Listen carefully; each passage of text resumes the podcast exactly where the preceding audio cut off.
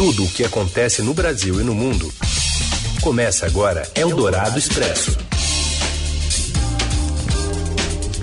Olá, tudo bem? Boa semana, bem-vindo, bem-vinda. Iniciamos aqui uma nova edição fresquinha, novinha em folha do Eldorado Expresso, reunindo as notícias mais importantes no meio do seu dia. E primeiro a gente fala com você pelo rádio ao vivo, FM 107,3 da Eldorado. E já já, assim que acabar o programa, vira podcast. Sempre assim, mesmo em tempos de isolamento social.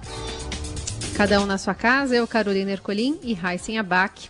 E esses são os destaques desta segunda, dia 11 de maio. A Polícia Federal começa a ouvir depoimentos no inquérito que investiga a suposta tentativa de interferência do presidente Jair Bolsonaro na própria corporação. Rodízio de veículos mais rigoroso começa a valer na cidade de São Paulo e já causa aumento do número de passageiros em trens e metrô. E ainda, inscrições abertas para o Enem, apesar das dúvidas sobre a prova e Jair Bolsonaro usando a pandemia para justificar a alta nos gastos com cartões corporativos da presidência. É o Dourado Expresso. Tudo o que acontece no Brasil e no mundo. Delegados e superintendentes da Polícia Federal fazem um depoimento eh, naquele inquérito do ex-ministro da Justiça Sérgio Moro contra o presidente Bolsonaro. A Pepita Ortega tem informações. Boa tarde, Heisen. Boa tarde, Carol. O ex-diretor da Polícia Federal, Maurício Valeixo, compareceu à sede da corporação em Curitiba na manhã desta segunda para prestar depoimento no inquérito sobre suposta tentativa de interferência política do presidente Jair Bolsonaro na PF. Também hoje, os investigadores vão ouvir o ex-superintendente da PF no Rio, delegado Ricardo Sadi, e o diretor da Agência Brasileira de Inteligência, Alexandre Ramagem Rodrigues, em audiências marcadas para as três horas da tarde no edifício sede da PF em Brasília. As oitivas foram agendadas em atenção à determinação do ministro Celso de Mello, relator do caso no Supremo Tribunal Federal. As audiências foram autorizadas, por sua vez, com base em pedido feito pelo Procurador-Geral da República, Augusto Aras, após depoimento prestado por Moro no último dia 2 por mais de oito horas. Valeixo e Sadi estão envolvidos na primeira tentativa do Planalto de trocar o comando da PF no Rio. O primeiro ainda foi pivô da exoneração de Moro do governo e da abertura do inquérito no Supremo. Já Alexandre Ramagem, amigo da família Bolsonaro, foi indicado pelo presidente para substituir Valeixo, mas não chegou a tomar posse por decisão liminar do ministro Alexandre de Moraes, do Supremo Tribunal Federal. A União revogou a indicação e em seguida nomeou Rolando Alexandre de Souza para a chefia da PF, mas o presidente segue insistindo em seu preferido.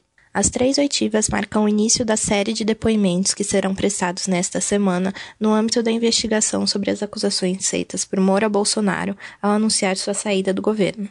As audiências seguintes serão realizadas nesta terça no Palácio do Planalto e vão envolver três ministros próximos do presidente: Augusto Heleno, Walter Braga Neto e Luiz Eduardo Ramos. Os três foram listados por Moro como testemunhas de ameaças proferidas pelo presidente contra o ex-ministro, caso ele não concordasse com a troca na direção geral da PF. Na quarta, a PF vai ouvir Carlos Henrique de Oliveira Souza, ex-chefe da PF no Rio, que foi convidado por Rolando Alexandre para a diretoria executiva da PF. Também na quarta serão colhidos os depoimentos do delegado Alexandre da Silva Saraiva, chefe da PF no Amazonas, envolvido na primeira crise pública entre Moro e Bolsonaro, e ainda a deputada federal Carla Zambelli, que deverá esclarecer a troca de mensagens com Moro, em que pede ao ex-ministro que aceite a mudança na direção-geral da PF solicitada por Bolsonaro e, em troca, diz que se comprometeria a ajudar com uma vaga no STF. A única oitiva determinada por Celso de Mello e não agendada ainda é a do chefe da corporação em Minas, Rodrigo Teixeira. No último fim de semana, o decano autorizou que a PF designe novas audiências caso seja necessário reinquirir testemunhas diante do conhecimento do que se passou na reunião ministerial de 22 de abril, na qual, segundo Moro, o presidente Jair Bolsonaro teria cobrado a substituição do diretor-geral da PF e a do superintendente no Rio. O vídeo foi entregue pelo governo ao Supremo na noite da sexta, e Celso de Mello decidiu colocar temporariamente sigilo sobre o material. Eldorado Expresso. E já está valendo o rodízio de veículos mais rigoroso aqui na cidade de São Paulo para tentar aumentar o isolamento social em tempos aí de pandemia do novo coronavírus. É o dia inteiro, 24 horas, 7 dias por semana em toda a cidade. Dia ímpar circulam veículos com placa final ímpar, então hoje 13579, dia par circulam veículos com placa de final par. E no primeiro dia desse rodízio de veículos, ampliado, com maior restrição à circulação, aqui na cidade de São Paulo, foram vistas mais aglomerações em estações do metrô e da CPTM, a Companhia Paulista de Trens Metropolitanos, principalmente na zona leste da cidade. Em entrevista à Rádio Eldorado, o secretário estadual de Transportes Metropolitanos, Alexandre Baldi, apontou um aumento do número de passageiros que variou de 11% a 15% na manhã desta segunda-feira, dependendo da região. Ele afirmou que a frota de trens é suficiente, poderá ser ampliada em caso de necessidade, mas admitiu que o metrô está com o seu quadro de funcionários reduzido em 40%, em razão justamente das medidas para conter a expansão da pandemia. Baldi alegou que as equipes estão orientadas a disciplinar o comportamento dos passageiros para evitar aglomerações, mas apontou dificuldades em locais de baldeação, como as estações Sé, do metrô e Guaianazes da CPTM.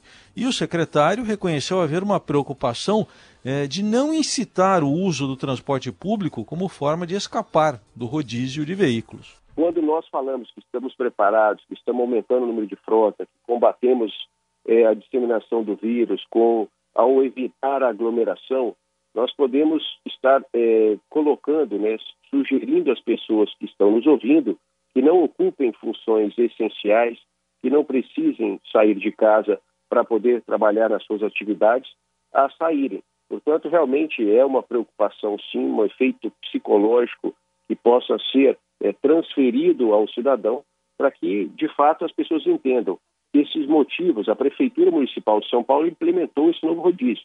É uma atribuição da Prefeitura. O governo do Estado faz de tudo para poder ajudar. Mas nós não podemos ter um efeito adverso como esse de estar incitando as pessoas a saírem de casa e, fundamentalmente, incitando a que elas usem o transporte público. Porque, senão, quem precisa usar o transporte público para ir trabalhar, porque estão em funções essenciais, porque podem não ser da saúde, podem não ser da segurança pública, podem não ser do transporte, da limpeza urbana, mas são aquelas atividades que são permitidas pela Prefeitura e pelo Governo do Estado, como a construção civil e outras, como abastecimento de alimentos, como a venda de medicamentos, enfim, são várias atividades que são permitidas e que você tem funcionários, tem pessoas que trabalham e que passam a utilizar o transporte público por o seu automóvel não estar no dia do rodízio com a placa autorizada. Alexandre Baldi disse que a fiscalização do uso obrigatório de máscaras no transporte público foi reforçada. O secretário dos Transportes Metropolitanos de São Paulo afirmou que houve adesão por parte dos passageiros e que está ocorrendo até a distribuição de máscaras para quem não as possui. Mas destacou que os funcionários estão orientados a retirar das estações pessoas que se recusem a usar a proteção. Eldorado Expresso. E hospitais de campanha no Rio de Janeiro ainda não estão funcionando e a Justiça determina que comecem a operar em até 10 dias. Márcia Dozan. Olá, Carol, olá, Heisen, olá a todos. A Justiça do Rio de Janeiro, no plantão judiciário, determinou que o Estado do Rio e que a Prefeitura é, da capital fluminense liberem, num prazo máximo de 10 dias, a completa operação dos hospitais de campanha do Rio Centro, que é de gestão do município, e o Hospital de Campanha do Maracanã, que é de gestão do governo do Estado. A determinação atendeu uma ação civil pública ajuizada pela Defensoria Pública e pelo Ministério Público Estaduais. Além disso, a juíza que deu o despacho, a Angélica dos Santos Costa, do plantão judiciário, determinou um prazo máximo de 48 horas para que tanto o Estado quanto o município liberem todos os leitos livres e ociosos na rede pública para tratamento da Covid. Seria uma maneira de absorver parte dessa demanda que não está sendo é, levada para os hospitais de campanha. Lembrando que o Hospital de Campanha do Rio Centro foi inaugurado apenas parcialmente há cerca de 10 dias é, pelo prefeito Marcelo Crivella está operando com 100 leitos, um total de 500 que estão previstos, e o hospital de campanha do Maracanã foi inaugurado nesse final de semana pelo governador Wilson Witzel, também está operando muito abaixo da sua capacidade estimada. É, na decisão, a juíza determinou multa diária de 10 mil reais para o prefeito e para o governador, a multa é diretamente para eles e não para, para os entes estaduais, em caso de descumprimento.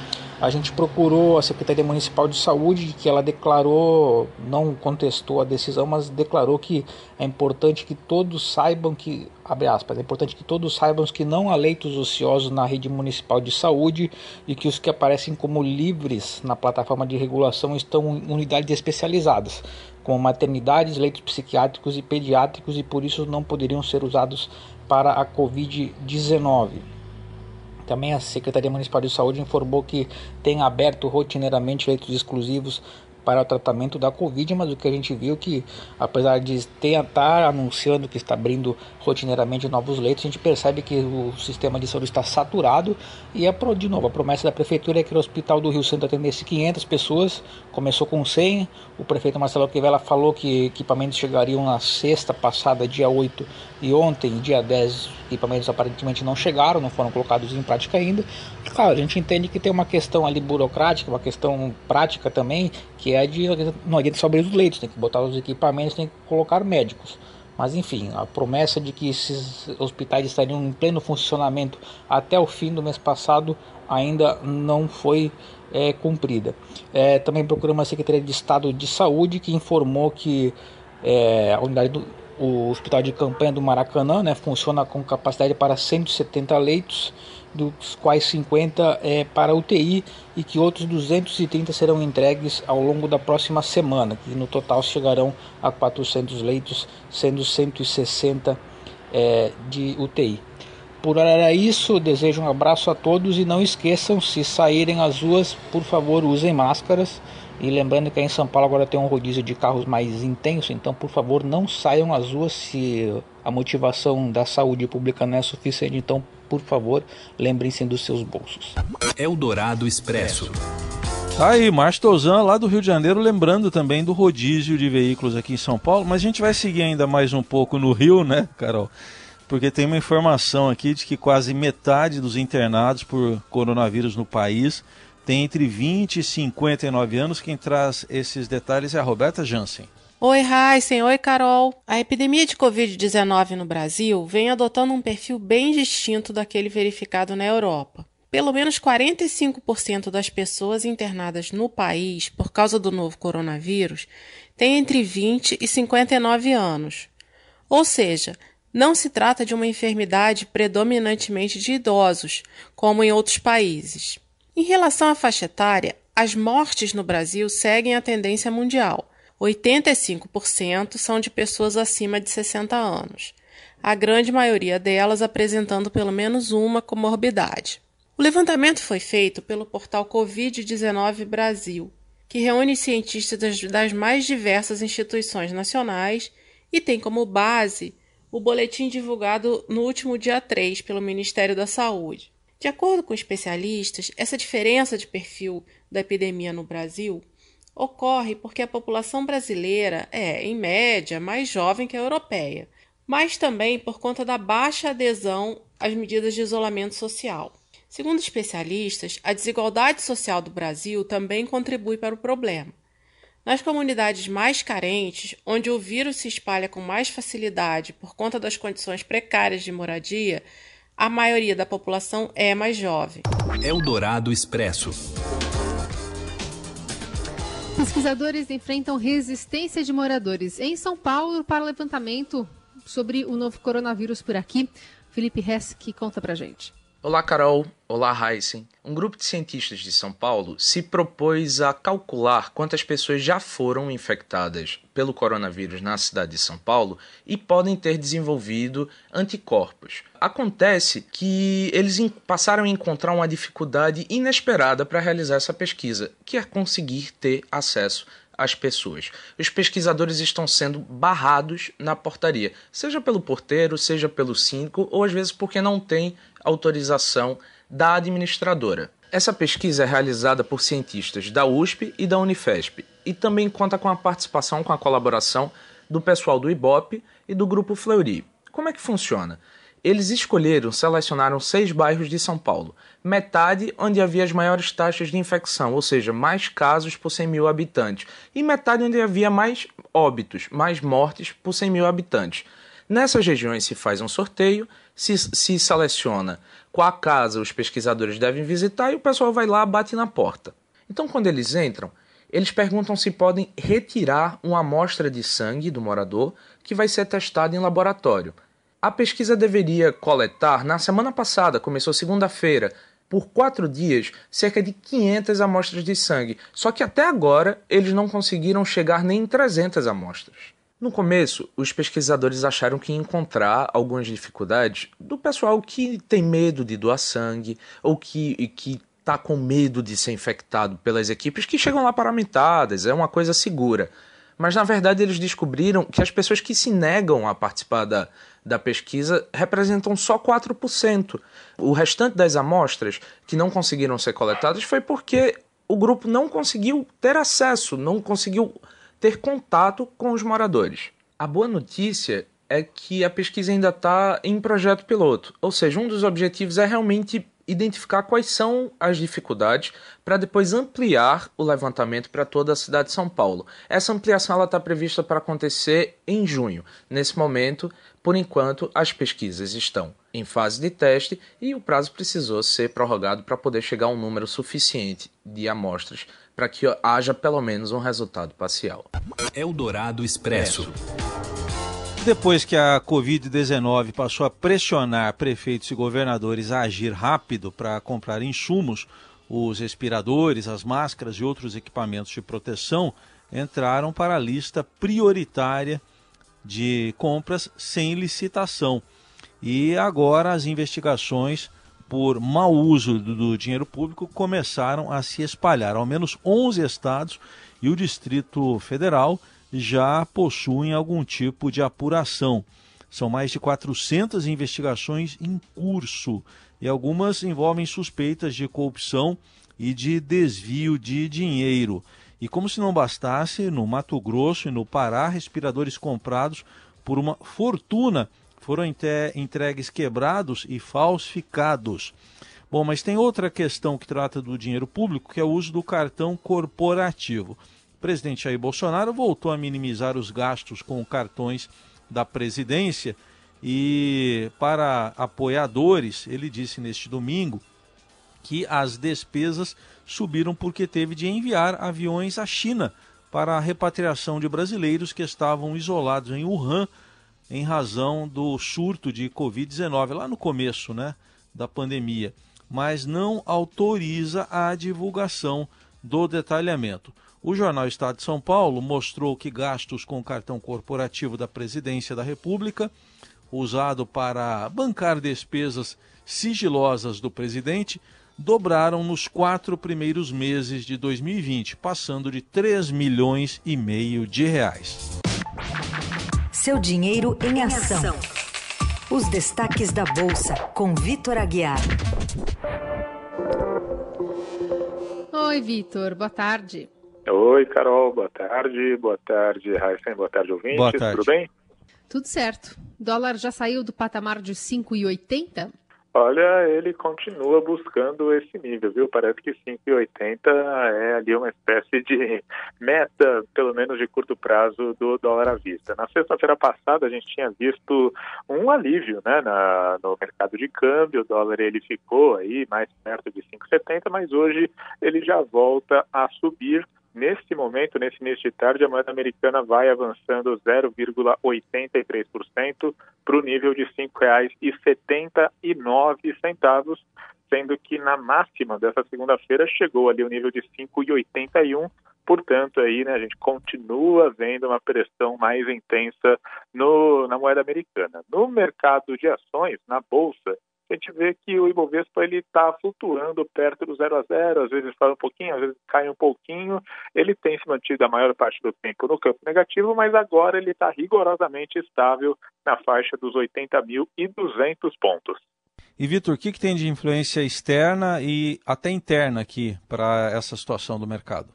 Pois é, tem um pouquinho de cada lado, né, Raicen? É, lá fora, a gente vê que mercado ele está mais cauteloso, por quê? Porque quando a gente analisa ali os dados do coronavírus no mundo, dá para ver que tem ali uma certa, um certo aumento no número de casos na Ásia. Né? A gente teve aí novos registros em Wuhan, lá na China, e também na Coreia do Sul, e outros países da região. Então, com isso, né, cresce ali aquele temor de que a Ásia possa enfrentar uma eventual segunda onda da Covid-19 e aí é claro que todo mundo fica mais cauteloso. A gente viu as bolsas da Europa fechando em baixa e nos Estados Unidos também um tom ligeiramente negativo nos mercados acionários. Aqui dentro, como todo mundo sabe, tem uma enorme preocupação em relação ao cenário político.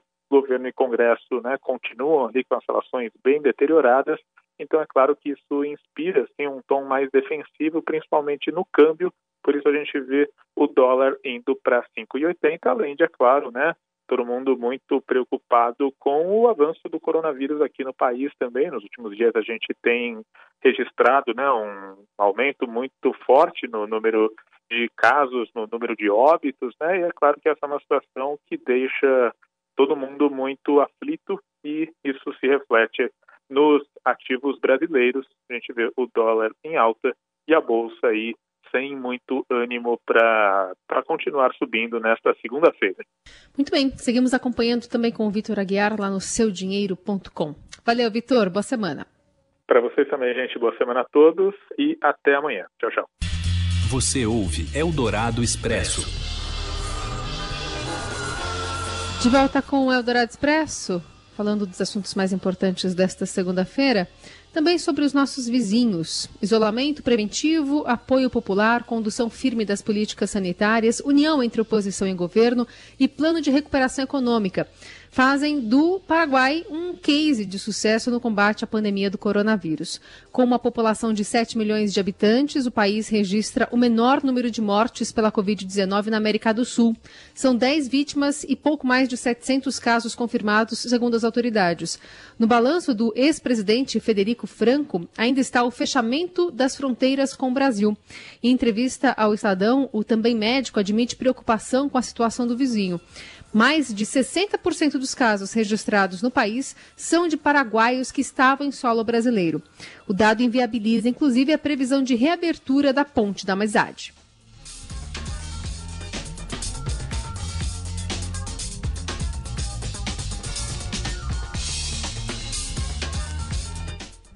preocupante, altamente preocupante, por lo que está ocurriendo en Brasil.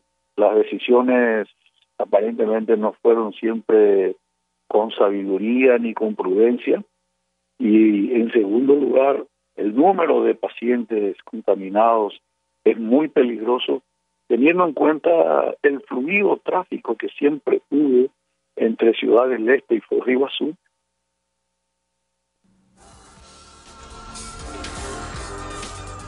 Na avaliação de Federico Franco, a oposição ao governo, a equipe de Mário Hábito Benites, né, ele é a oposição ao governo, é, mas a equipe merece ser aplaudida pelo trabalho que vem sendo realizado no país. Segundo o ex-presidente, se vive uma guerra e é hora de unir forças, como já aconteceu na Guerra do, do Chaco, né, na década de 30, contra um inimigo que não é invisível. O partido, a ideologia, a raça, a religião queda postergada. Este é o momento de compreender Esta es una guerra.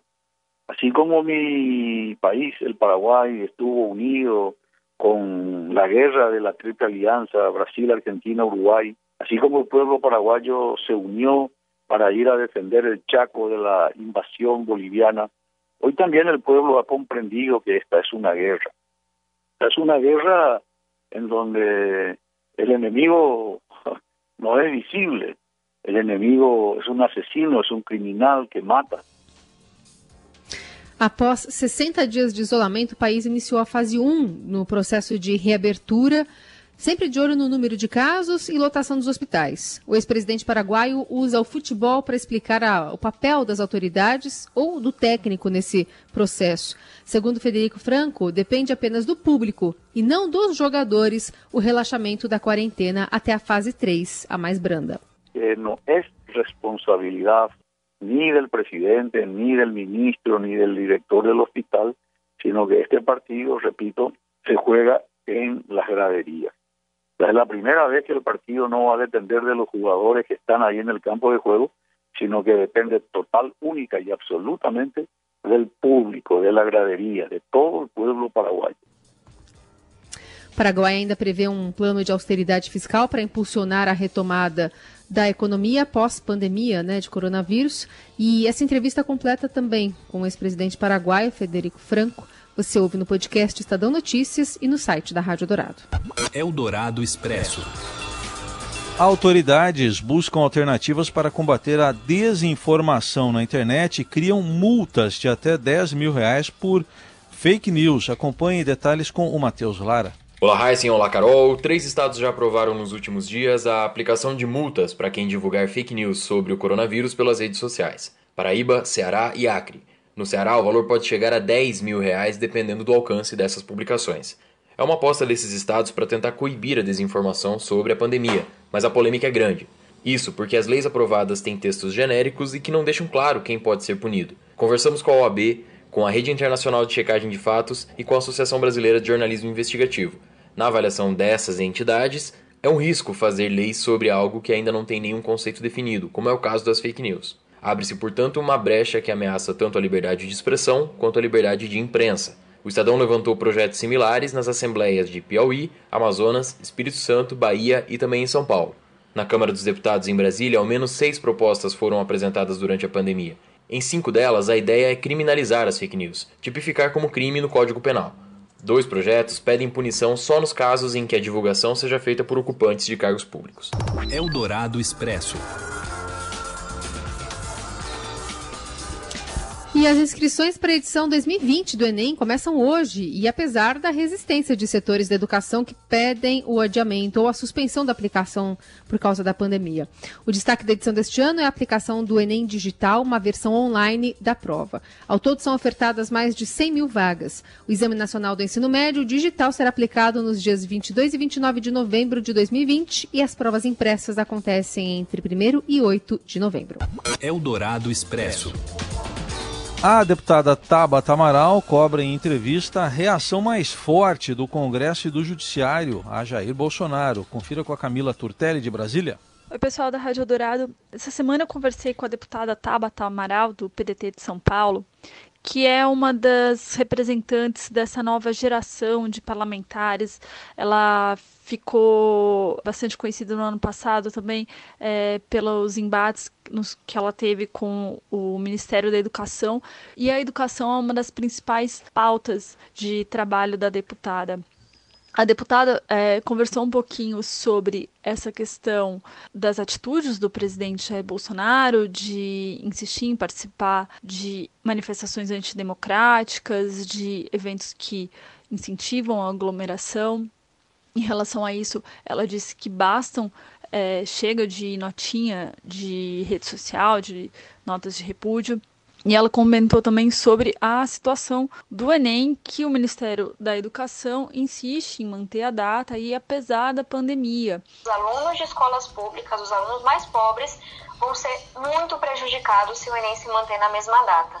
E, inclusive, eu não sei se vocês chegaram a ver, mas o Ministério da Educação soltou um vídeo nas redes sociais sobre o Enem, que vários jovens aparecem em quartos falando assim: eu vou estudar, vou dar meu jeito.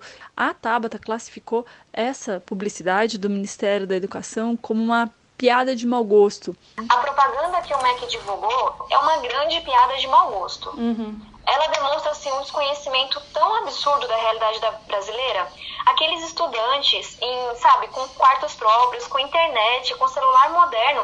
Gente, isso não é a realidade do estudante brasileiro. Ela diz que da maioria dos estudantes brasileiros não tem um cômodo para estudar, é, geralmente moram em casas com muitas pessoas, é, sem estrutura, sem internet, ou talvez com uma internet ruim, com um celular antigo, sem livros, que eles não vão ter a mesma oportunidade de estudar do que é, os estudantes com mais recursos financeiros. E ela, te, ela tem um projeto na Câmara dos Deputados que é para é, sustar o calendário do Enem e ela diz que por mais que ela não consiga trabalhar com isso dentro da Câmara, com esse projeto que susta o calendário, ela vai entrar na justiça para barrar a realização do Enem nesse ano na data que está estipulada pelo governo.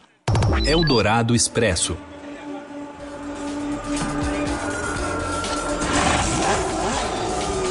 Estava vendo aí os motores roncando da Fórmula 1. São Paulo pretende fechar renovação do GP do Brasil, né, com a prova ainda neste mês. Conta pra gente, rapidinho, Robson Morelli. Olá, amigos! Hoje eu quero falar do Grande Prêmio de Fórmula 1 do Brasil. Em Interlagos, existe a expectativa de que a Fórmula 1 anuncie o calendário para 2021 agora em maio. E aí o Brasil vive toda a expectativa para saber aonde será a Fórmula 1 neste ano, se no Rio de Janeiro ou se em São Paulo. Ocorre que existe a possibilidade também de não ser em nenhum lugar. O, Bra o Brasil não está garantido no calendário da Fórmula 1 de 2021. Não está, na verdade, nem para este ano. É, vou explicar. o campeonato não começou ainda, muitas provas já canceladas e outras adiadas. E a organização da competição busca datas para tentar salvar o campeonato de 2020 deste ano, claro, em função da pandemia do novo coronavírus. Então a prova, é, a competição que iria começar em março ainda não começou. Existe a expectativa de que só volte em julho na Áustria. Existe toda é, é, uma trama para tentar fazer é, corridas no mesmo autódromo mais de uma vez, em fins de semana seguidos, para tentar realizar todas as provas do calendário. E o Brasil, e o Brasil, é que geralmente ocorre a prova em novembro, corre risco porque pode cair fora desse calendário se, as, se o número de competições diminuir. E aí vive a expectativa ainda de assinar um novo contrato. Este ano seria o último ano é, do contrato atual com a Prefeitura de São Paulo. Todo mundo sabe, o Rio de Janeiro quer levar a competição de volta para sua cidade é, e São Paulo briga é, para renovar o seu contrato por mais 10 anos. O problema é que São Paulo não paga a taxa, a cota para a organização, uma cota estimada de 20 a 30 milhões de dólares. São Paulo, desde 2007, não paga essa, essa taxa e aí vai ficando mais difícil concorrer com países é, que pagam, que dão esse dinheiro para a organização. É isso, gente. Falei, um abraço a todos, valeu!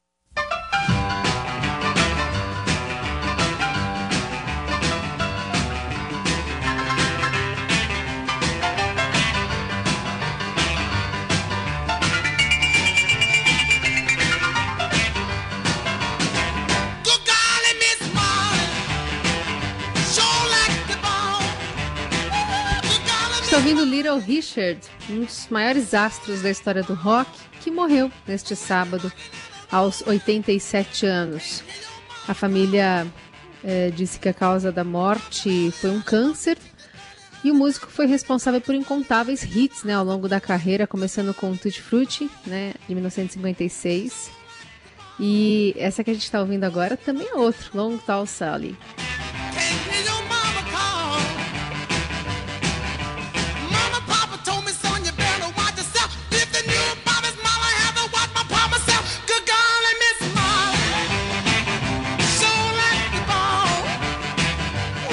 Na verdade, essa é Good Golly Miss Molly, né?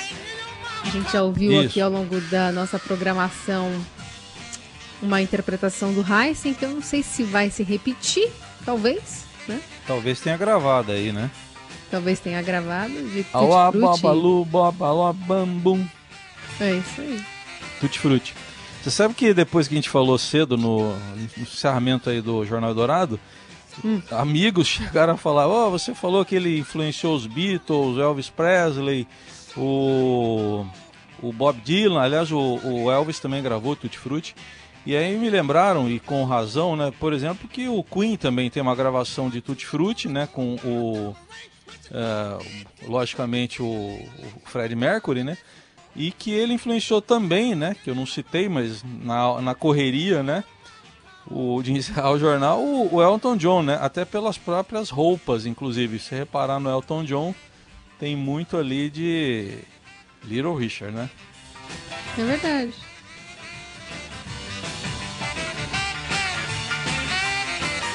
Eu já dei minha cota hoje de aló, bob, aló, mop, aló, bam, bum, várias vezes. Chega agora, né? Vou ouvir, vou ouvir à tarde na caminhada. Caminhada no apartamento. Coloca na playlist.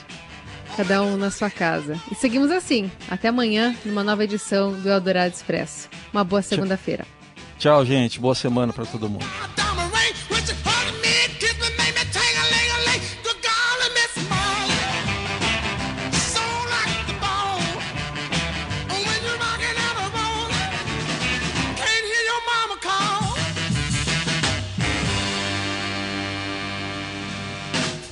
Você ouviu Eldorado Expresso tudo o que acontece no Brasil e no mundo em 15 minutos.